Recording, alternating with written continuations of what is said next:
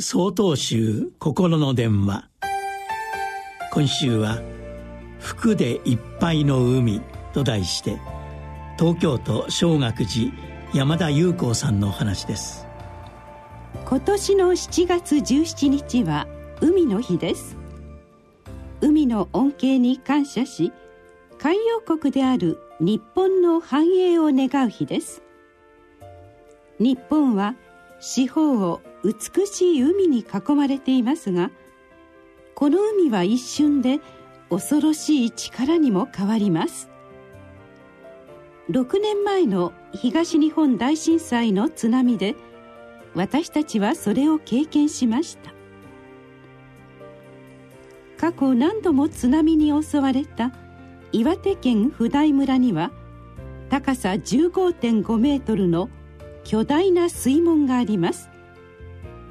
当時の村長が過去の経験を踏まえ村民の命を守るために建設しました。費用は大きな負担となり強い批判を浴びましたが信念を持って建設したのです。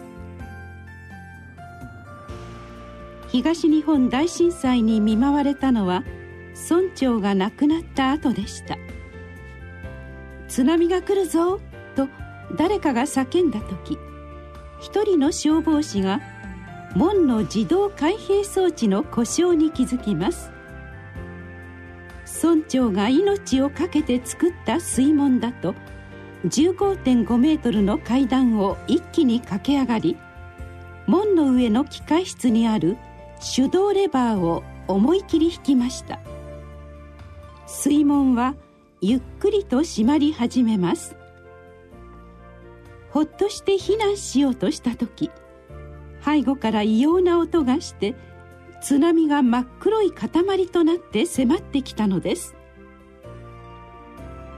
消防士は危機一髪で難を逃れ津波は水門に激突して止まりました。門のすぐ内側には小学校がありましたがおかげで被害を免れ村には一人の死者も出なかったのです。村長のおかげだ。生前多くの批判を受けた村長のお墓には感謝の花が絶えなかったそうです。今年ボランティアとして被災地を訪れ今なお復興途上にあると感じました。しかしご先祖様方が残された教訓を生かし一人一人が復興の主人公となって助け合いながら災害を乗り越えようと生きる姿に反対に力をいただきました。観音経というお経の中に観音様の功徳は福を集めた大きな海のように限りがないという一句があります。